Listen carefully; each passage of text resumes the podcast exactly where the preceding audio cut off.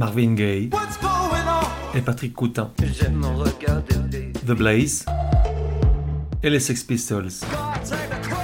Et Nina Simone, Jungle, Viagra Boys, Karen Dalton, Bertrand Belin, Gwenal Tejas, Prince, Les Stones, Arcade Fire, Edith Piaf, John Barry, Balthazar, Les Stooges, Toy, Fetoumac. Bref, tout un tas de vieilles gloires, de futures étoiles et d'illustres inconnus. Au-delà des genres et des époques, la voix des sillons, une autre façon d'écouter la musique.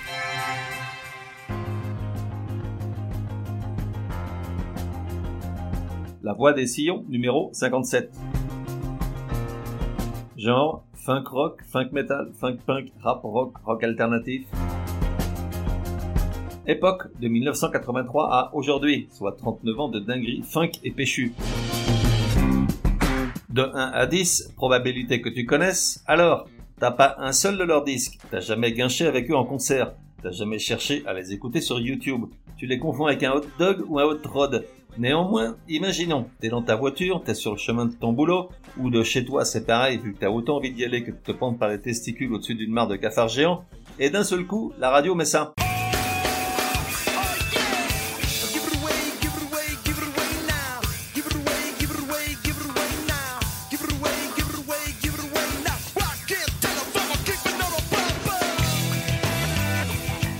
Tu te dis, non de non, je les avais oubliés ceux-là, comment qu'ils filent la patate grave? Alors t'accélères à fond les ballons, tu fais hurler le moteur, tu vas partir en vrille dans une dernière spirale de tonneau, tu le sais mais tu t'en fous, t'as la banane. Les Red Hot t'emmèneront au ciel, va dans la paix d'Elvis. Donc pour en revenir à nos moutons, de 1 à 10, je dirais 9. Artiste, The Red Hot Chili Peppers, également appelé Red Hot pour les amis, voire Chili pour les feignasses. Les Red Hot, un pan entier de l'histoire du rock à eux tout seuls, les premiers et derniers représentants d'une ramification très particulière dans la généalogie séculaire de la musique populaire, où le funk le plus débridé s'accouple sauvagement avec le rock le plus énervé. Les Red Hot, les vrais génies de ces 40 dernières années, un plaisir de parler de ces gars-là ici parce que pour être honnête, ça faisait une paille, une grande paille d'un mètre ou deux de long, que je ne les avais pas écoutés. Honte sur moi, je fais acte de contrition. Petite séance de rattrapage pour se mettre en jambes. Can't Stop en concert à Londres en 2007. S'il n'y avait pas 500 000 personnes dans le stade, il n'y avait personne.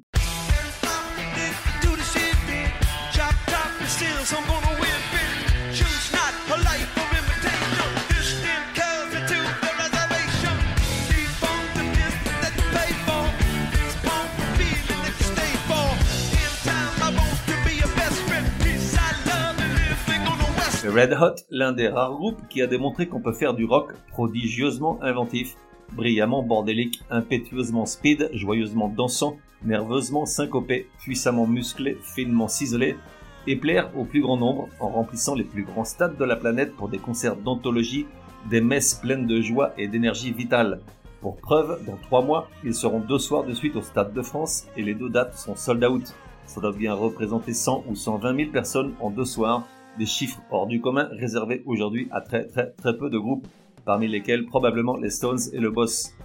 Et donc, les Red Hot sont les seuls dépositaires de ce mix extraordinaire de Prince pour le funk et des Who pour l'énergie rock'n'roll. En réalité, le mix ci-dessus mentionné admet pas mal de combinaisons, même si je suis peu disposé à renoncer à Prince.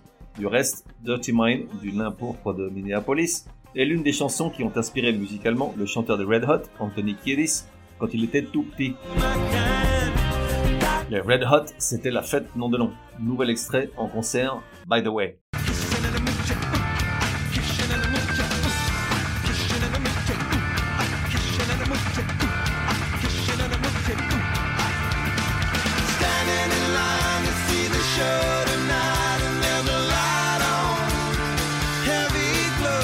Red Hot, en 40 ans, ont eu un certain nombre de line-up, comme ils disent dans les blogs savants et instruits, quand ici on dit plutôt configuration.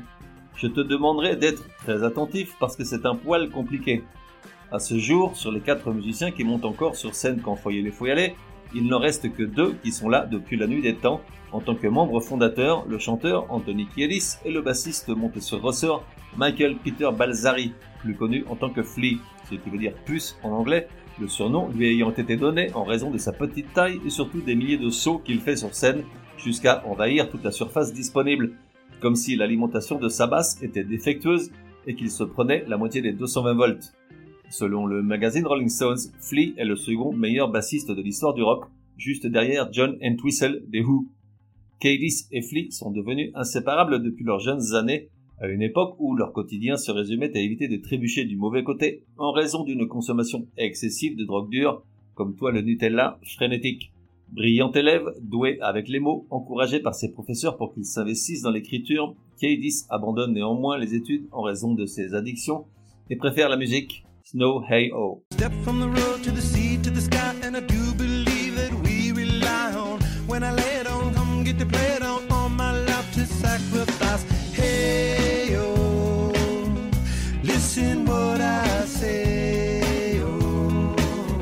Poursuivons avec la formation du groupe. Aujourd'hui, à la batterie, on trouve Chad Smith, au physique entre Raphaël Nadal et Harrison Ford. Chad Smith, le batteur complètement dingue, arrivé 6 ans après les débuts du groupe, soit en 1989. Avant lui, il y avait eu Jack Irons, mais aussi Cliff Martinez, ce dernier passé depuis à la postérité pour ses compositions de musique de film, notamment tous les longs métrages de Soderbergh, mais aussi The Drive avec Ryan Gosling. Chad Smith est aujourd'hui reconnu comme l'un des plus grands batteurs rock de l'histoire, aux côtés de Keith Moon des Who, Dave Grohl à l'époque de Nirvana, Stewart Copeland de Police ou John Bonham de Led Zeppelin. Écoute cet enregistrement d'un échauffement du Chad juste avant un concert, histoire de se mettre en jambes, ou plus exactement en bras, c'est fascinant.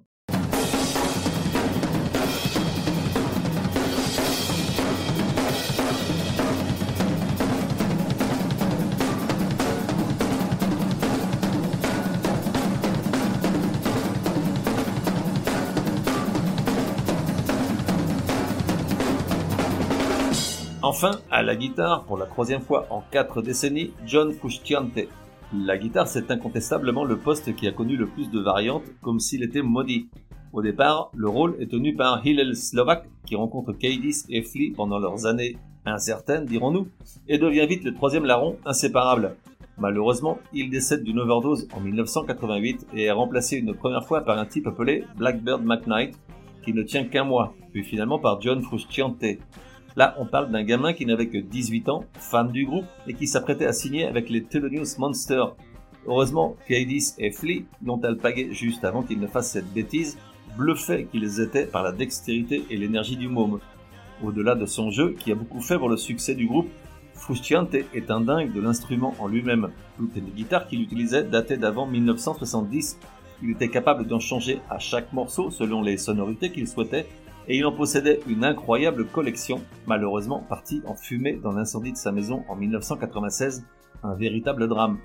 En 1992, il sort du groupe à cause de ses addictions et jusqu'à son retour six ans plus tard, ruiné et drogué jusqu'à la moelle, ce sont pas moins de trois guitaristes que le groupe voit défiler, dont Dave Navarro, resté cinq ans en place et grâce auquel les Red Hot acquièrent définitivement ce son funk rock qui en fait une bande à part.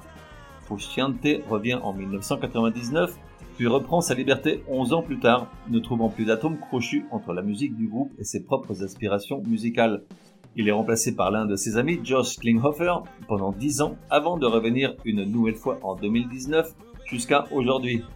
John Frusciante, c'est par exemple ça.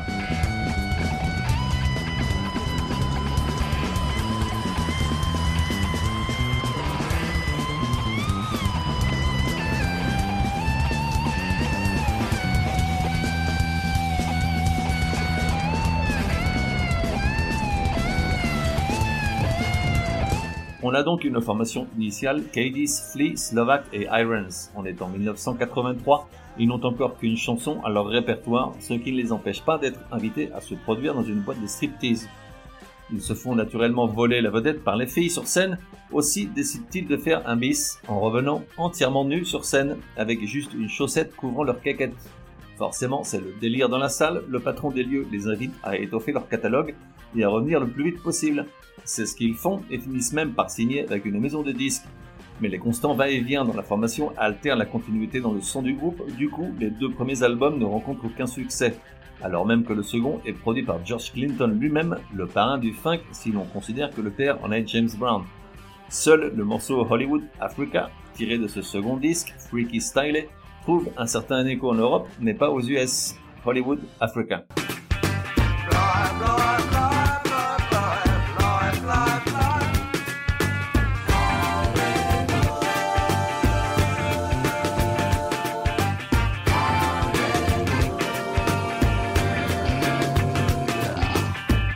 1987, au hasard des entrées et sorties des musiciens, le groupe se retrouve de nouveau dans sa formation originale et en profite pour enregistrer un troisième album, The Uplift Mofo Party Plan, qui retrouve ce son funk punk de leur premier concert qui tellement plaisait aux stripteaseuses et à leurs romantiques admirateurs. Il s'en vend 3 millions d'exemplaires, c'est le début d'une aventure toujours aussi bouillonnante 35 ans après, un long chemin vers des sommets vertigineux, parsemés d'embûches, d'infidélités, de départs et de retours, d'abus en tout genre, pas seulement de drogue, mais également de groupies. C'est Frusciante qui prend le plus rapidement la grosse tête et c'est Flea qui résume le mieux ce comportement. Ouvrez les guillemets. Il était désagréable avec les filles et il les énervait, mais il fallait s'y attendre. Je veux dire, merde, t'as 18 ans et t'en baffes pour coucher avec une fille et tout à coup t'es dans un groupe et c'est les filles qui viennent jusque dans ton lit. Normal que tu pètes un câble. Fermez les guillemets. Ces histoires de fans prêtes à tout pour tomber dans les bras de leurs idoles ont plus fait pour le rock que la perspective de gagner plein de pognon et d'être sous les feux de la rampe. En 1989 sort un quatrième disque, Mother's Milk, dans la lignée du précédent, mais le véritable coup de semonce se produit en 1991 avec la publication du cinquième, Blood Sugar Sex Magic, qui se vend à plus de 12 millions d'exemplaires et accumule les récompenses dans de nombreux pays. Un succès que ne supporte plus le guitariste et lors de la tournée mondiale qui suit la parution de l'album, Frusciante quitte le navire au Japon, obligeant le reste du groupe à des contorsions avec des remplaçants pour poursuivre en Océanie et Amérique du Sud. Blood Sugar Sex Magic contient deux des titres les plus emblématiques du groupe, Give It Away, qu'on a déjà entendu en introduction de l'épisode, et Under the Bridge.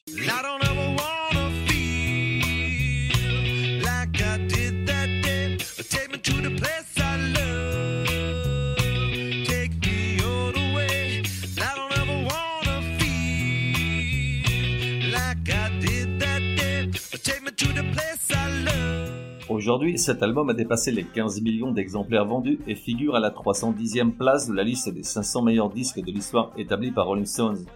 Les Red Hot sont alors au sommet et lors de cette tournée, les groupes qui ouvrent le show ont pour nom Nirvana, Pearl Jam ou Smashing Pumpkins, rien que ça. Les six années qui suivent ne sont l'occasion que d'un seul album, avec Navarro à la guitare, au son presque hard rock, trop selon la critique et les propres membres fondateurs du groupe. Les 6 millions d'exemplaires vendus ne sont pas suffisants Navarro s'en va, Frusciante revient, le groupe retrouve leur son original et l'énergie vitale qui les caractérise. Californication, leur septième album, sort en 1999, précédé par le single du même nom, un morceau curieusement très tranquille et qui en est aujourd'hui à près d'un milliard de views sur YouTube.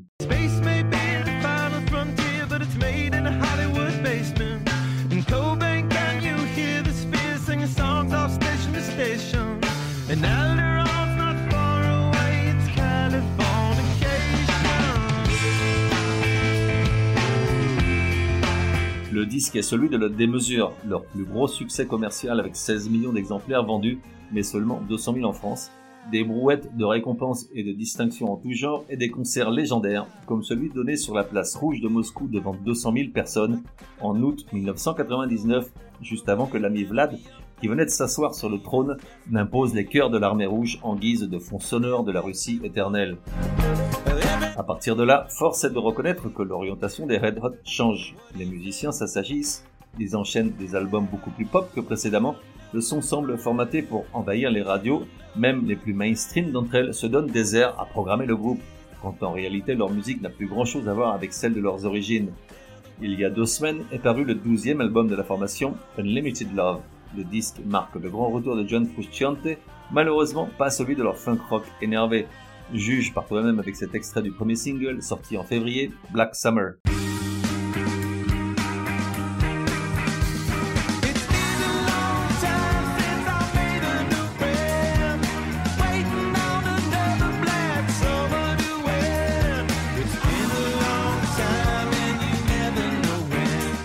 Et puis, il y a un an, les Red Hot faisaient leur entrée dans le groupe très select des artistes qui sont parvenus à vendre l'intégralité de leur catalogue à un fonds d'investissement ou une maison de disques.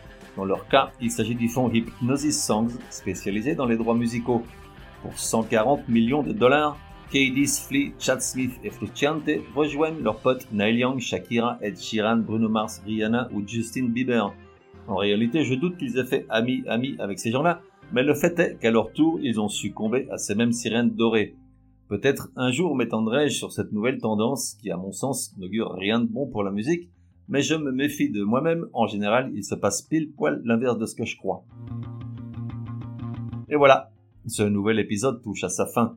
Je te laisse avec une chanson sur laquelle tu n'aurais pas parié un copec, d'autant que c'est de loin celle qui accumule le moins de views sur YouTube si l'on compare avec celle qu'on vient d'entendre, mais c'est ainsi, j'aime à conclure par ma préférée de l'artiste du jour, pour tout un tas de bonnes raisons ou mauvaises, liées en général au temps qui passe. Tiré de leur cinquième album, voici Breaking the Girl.